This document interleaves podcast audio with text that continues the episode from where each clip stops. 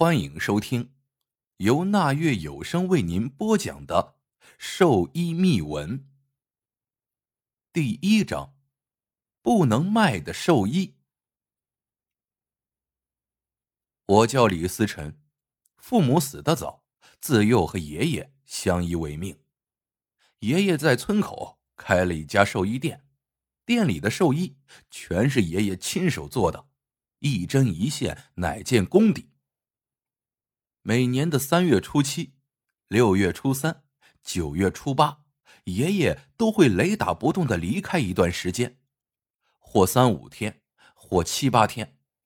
他说是进城进货去了。离开之前，爷爷总会不厌其烦的叮嘱我：他不在的期间，有一种人的寿衣打死都不能做。穿大红衣服的人，在天黑之后进店的。绝对不能做。这是爷爷的老规矩，打我记事起，爷爷便如此叮嘱我。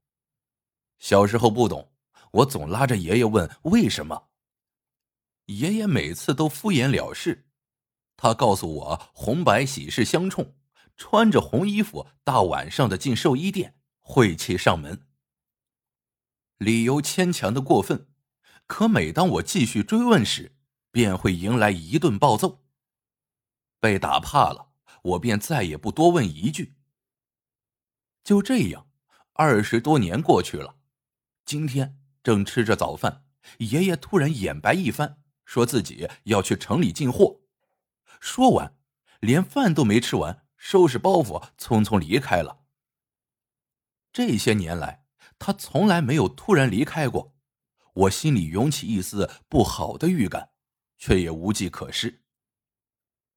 爷爷走的当晚，生意就来了。晚上十一点左右，我正准备睡觉的时候，店门忽然被敲响。打开门一看，就看见一个和我年纪相仿、长发飘飘、脸色有些苍白的女孩站在门外。她全身上下都裹着黑布，只看见她的脸蛋。样子有些急切。老板，我想买寿衣。他口音不是我们这的，我也没有见过他。我朝他身后看了看。外地人，你一个人来买？女孩哦了一声，说道：“是李三道让我来买的。”当下我就愣了，李三道。就是我爷爷。后来这女孩又说，我爷爷正在他家里帮忙，说他家的亲人死得急，赶着穿寿衣，自己开车过来的，还朝自己身后指了指。他的身后确实有一辆车亮着大灯。我琢磨着，既然他能说出我爷爷的名字，应该不会骗我，就让他进来了，自己就去准备布料。和针线。我问他要什么尺寸，他挠挠头，突然指着自己的身子说：“按照我身上的做吧。”我皱皱眉，活人和兽医沾边的话太晦气，从没见过这样的。见我迟疑，他连忙解释说是自己的哥哥去世了，和他身材差不多，这才让我少了些疑惑。时代在发展，早听村里孩子们说，城里人不太讲究老辈人的规矩了。我让他稍等一下，回里屋给爷爷打了个电话。电话虽然通了，可不等我开口，爷爷就说有事情自己看着办，说他那边有急事，之后就给我挂了。那边我确实听见了闹哄哄的声音，无奈我已经让人进来了。而且他也认识我爷爷，应该不会有假。说来真巧，家里剩下的布料不多了，可按照那女孩的尺寸，刚好够做一套的，一寸不多，一寸不少。我打小就躺在针线河边上玩，针线活的手艺得的是爷爷的真传。天还没亮的时候，一套合身的寿衣就完成了，做好了。你检查下看行不行？我左手拿起寿衣，刚要递给他，他的手猛地伸过来，嗖的一下就把寿衣抢走了。那一刻，他的手指和我的手背有短暂的接触，我像触电一般，浑身哆嗦了一下。凉，冰凉刺骨，让我全身都陷入那深入骨髓的寒意中。就在我愣神的瞬间。他往桌子上甩了一沓百元钞票，扭头就走。走到门口时，他突然回头看了我一眼，回眸一笑：“谢谢你，我会报答你的。”我刚想叫住他，他却已然走了出去。村里做兽医服务的对象都是四村八乡的老百姓，价位很低，即便是最高档的兽医。也要不了这厚厚一沓子人民币。爷爷一直教导我：不义之财不可取，多收人钱要退回。我追到门口，门外猛地起了一阵风，沙子吹入我的眼帘里。等我再睁开眼时，一眼便看到那女孩身上的黑布被风吹落在地，她正俯身下去准备捡起。而他里边的衣服是一身古典的大红色的婚纱，红色的衣服，我的脑袋突然嗡了一声，心里有说不出的懊悔。爷爷千叮咛万嘱咐，晚上穿红衣服来的千万不要做。我刚才只看到他身上裹着黑布，却没有注意到黑布下面的东西。愣了一下后，我发疯一样的扑了过去，想把寿衣要回来。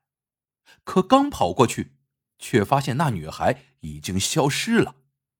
汽车还亮着灯，停留在原地，四周和车上都不见了那女孩的踪影。在车子前待了半晌，确定女孩失踪后，我才回到家里，坐在床上，心里烦躁异常。一闭上眼，脑海中就浮现出那女孩的身影，仿佛她就站在我床边一般。可睁开眼睛，面前却空无一物。就这样翻来覆去，只要闭上眼就能感受到那女孩，睁开眼便消失了。一直折腾到天亮，我才缓缓入睡。这一觉直接睡到了中午。刚刚洗漱完，还没打开店门。门外又传来了一阵急促的敲门声。真是奇了怪了，难道又有生意上门了？我疑惑的打开门，门外是一个皮肤很白、戴着一副墨镜的年轻人。没等我开口，他一咧嘴，露出了雪白的牙齿。思辰，好久不见。这人是我同村和我一起长大的小伙伴，叫刘彻。人送外号“小白脸”，因为他从小脸就很白。毕业后，他去了市里发展，每逢过年才回来看看。你小子混得不错，人模人样的。咋了？这还没过年就回来了？他朝我摆了摆手，手上的那一枚钻戒格外的显眼。我疑惑的看了他一眼。咋？结婚了也不回来通知一下，保密工作做的这么好。可是他却没有回答我这个问题，而是尴尬的笑了笑。思辰，现在店里的寿衣都是你做的？我点点头，满脸得意的样子。那是当然，都好些年了，我爷爷只负责进货。小白脸点点头，从身后拿出了一个黑袋子，递给了我，表情有些怪异的看着我说道：“那你看看，这里面的东西，你认识不认识？什么玩意儿？难道送给我的礼物？”当时我说这话的时候，我还在笑，可当我将黑袋子里面的东西拿出来的时候，我却再也笑不出来了。这里面装着的，竟然是一件湿哒哒的寿衣。我一眼就认出这材质、款式，正是昨天晚上我卖给那个女孩的。这，这寿衣怎么会在你这里？本章播讲完毕，感谢您的订阅收听。